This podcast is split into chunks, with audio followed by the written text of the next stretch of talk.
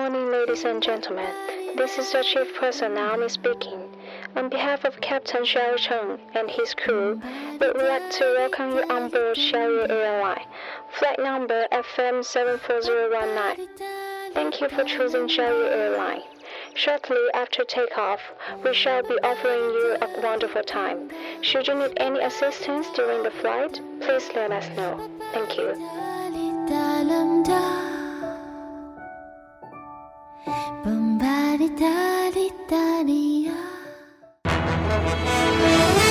各位听众，晚上好，晚上好。今天是二零一六年五月十九号，星期四，农历的四月十三。欢迎收听日节目。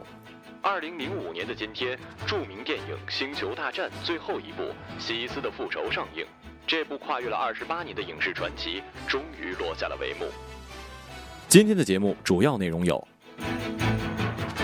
六旬老汉种罂粟，为了给螃蟹治病；青岛女教师遭陌生男子拖拽，四名初中生组人墙阻挡坏人；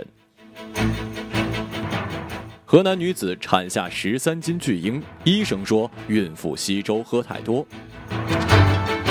小偷去体院行窃，遭百人围捕，扒光衣服。下面请听详细内容。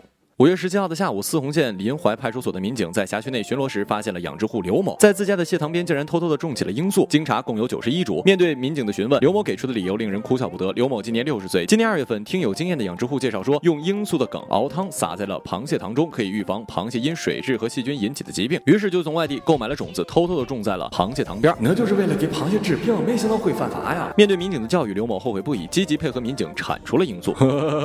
我只能说，农民伯伯实在是太可爱了。不过我要为民警的处理方式点赞哦，没有上来就不管三七二十一的把农民伯伯抓走要罚款之类的，而是了解情况再帮着一起处理。不过说真的啊，有毒的现在又何止是罂粟呢？过度的玩、喝酒、购物、追星、减肥、工作，其实都会对身体不好。所以呢，不喝酒、不玩游戏、不购物、不追星、不减肥的我，简直就是本世纪最后一个完美少年呢。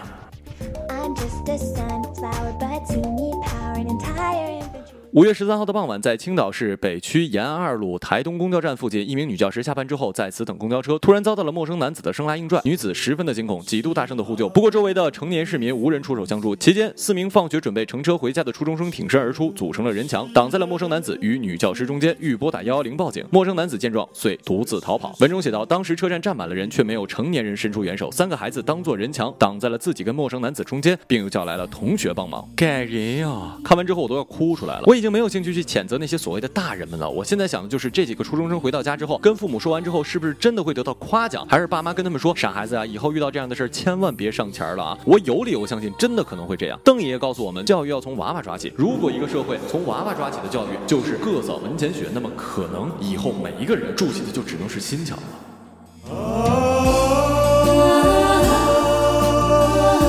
只要人人都献出一点爱。世界将变成美好的人间。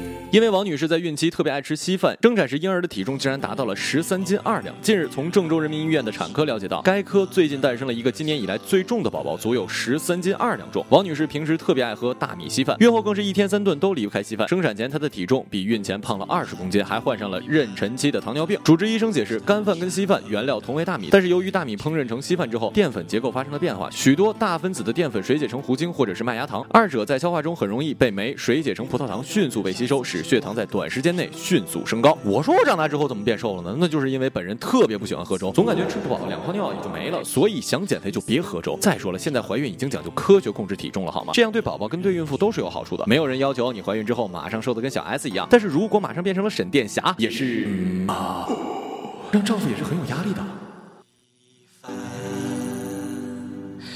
稀饭，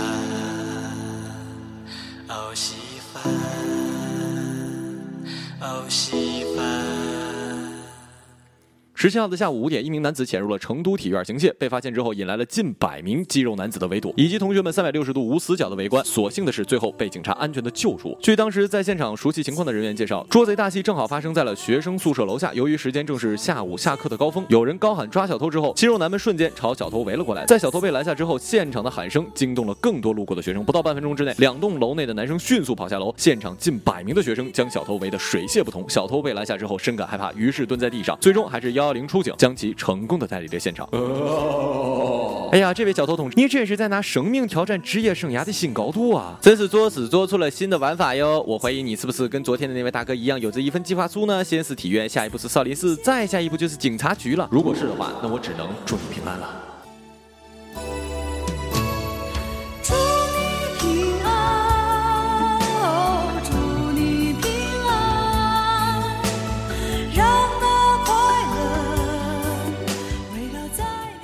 今日人物王雅山，王雅山来自河北，是网易一名娱乐编辑，而他去世的原因却是肝癌。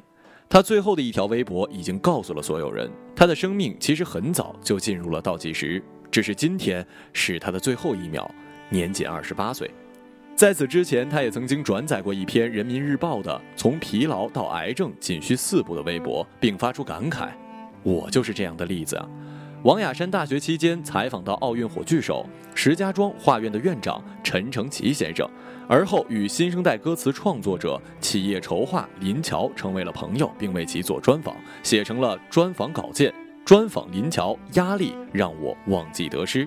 其本人爱好视频制作，创造的片子至今访问量过万。他是赵薇的忠实粉丝，并且为不少的微迷所知，被人称为未来的明星记者。而更让人震惊的是，王雅山并不是唯一一名死亡的媒体人。仅仅是一个月的时间里，就有四名媒体人相继离世。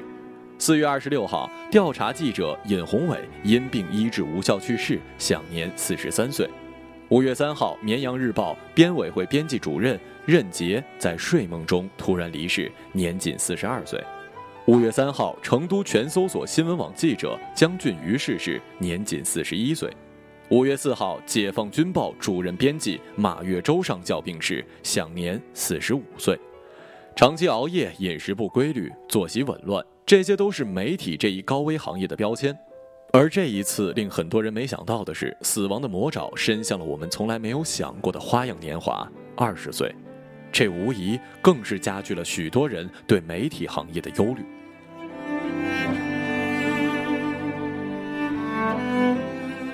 好了，以上就是本期节目的全部内容，感谢各位的收听，我们下期节目再见，再见。